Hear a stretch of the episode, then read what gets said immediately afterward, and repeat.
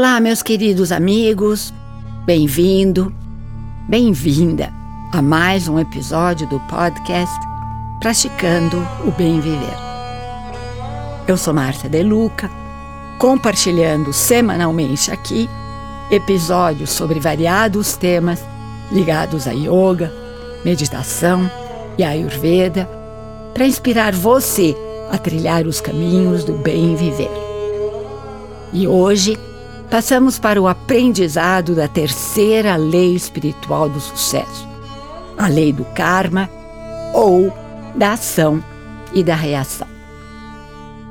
Karma, em sânscrito, significa pura e simplesmente ação. E como bem diz a lei física de Newton, todo objeto jogado em uma direção volta em direção oposta com a mesma intensidade. Ou seja, cada ação gera uma força de energia que retorna igualmente a nós. Lembra do famoso ditado popular: você colhe aquilo que você semeia? Pois bem, quando plantamos limão, colhemos limão. Jamais colheremos laranja. Simples assim. E é óbvio, então, que quando escolhemos ações que proporcionem felicidade e sucesso aos outros, o fruto do karma é também felicidade e sucesso para nós. Ah, se todo mundo conhecesse o princípio dessa lei, ficaria tão mais fácil viver, não é mesmo? Adoro uma frase do Swami Vivekananda. Karma é a afirmação da liberdade humana. Nossos pensamentos, nossas palavras e nossas ações são fios de uma rede que jogamos em nós mesmos. Muito similar à segunda lei do dar e do receber, karma é a ação e a consequência da ação ao mesmo tempo. A lei do karma implica no nosso poder de escolhas das nossas ações. E para sabermos escolher as melhores ações, precisamos estar sempre no momento presente, no aqui e no agora, observando nossos pensamentos para não agirmos no piloto automático. Ao prestarmos atenção aos nossos pensamentos, poderemos então escolher com mais critério as ações corretas a serem executadas. Nós ganhamos do universo ao nascer o presente do livre arbítrio. Em todos os momentos de nossa existência, temos à nossa frente o campo das possibilidades, onde temos acesso a infinitas escolhas.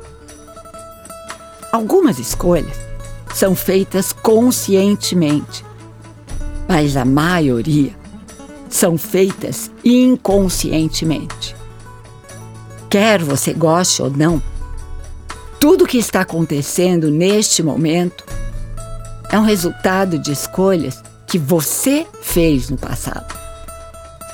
Nós criamos a nossa própria realidade, sabia? Nos tornamos feixes de condicionamentos que estão sendo permanentemente acionados pelas pessoas à nossa volta, circunstâncias que geram comportamentos inesperados. Esses reflexos são como o condicionamento pavloviano. Sempre que der algo para comer a um cachorro, toque um sino.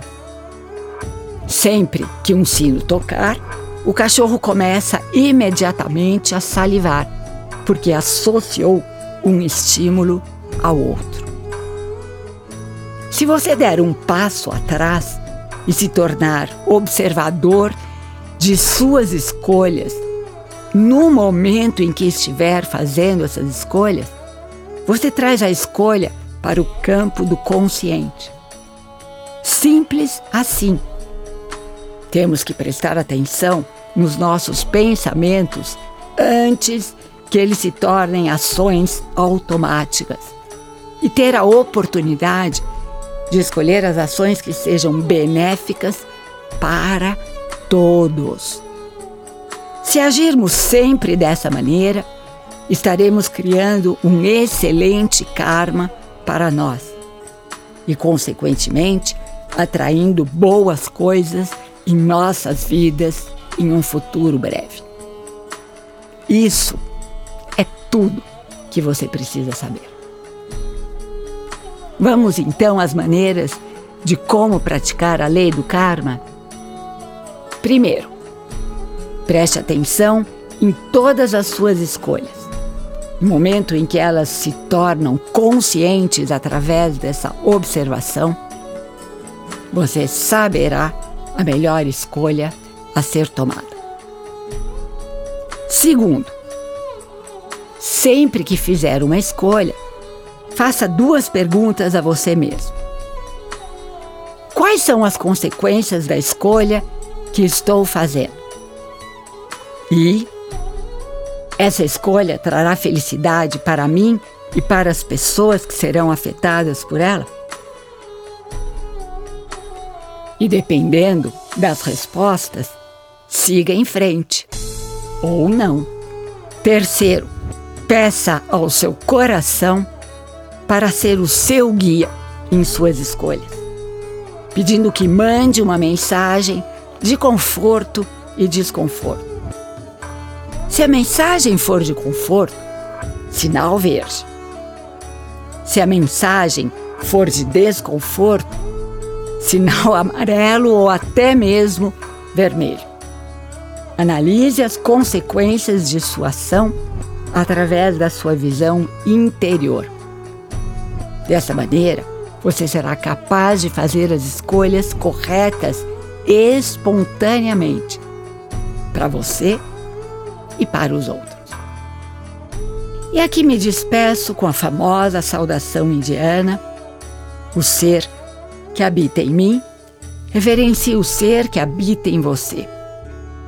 Todos somos um. Namaskar.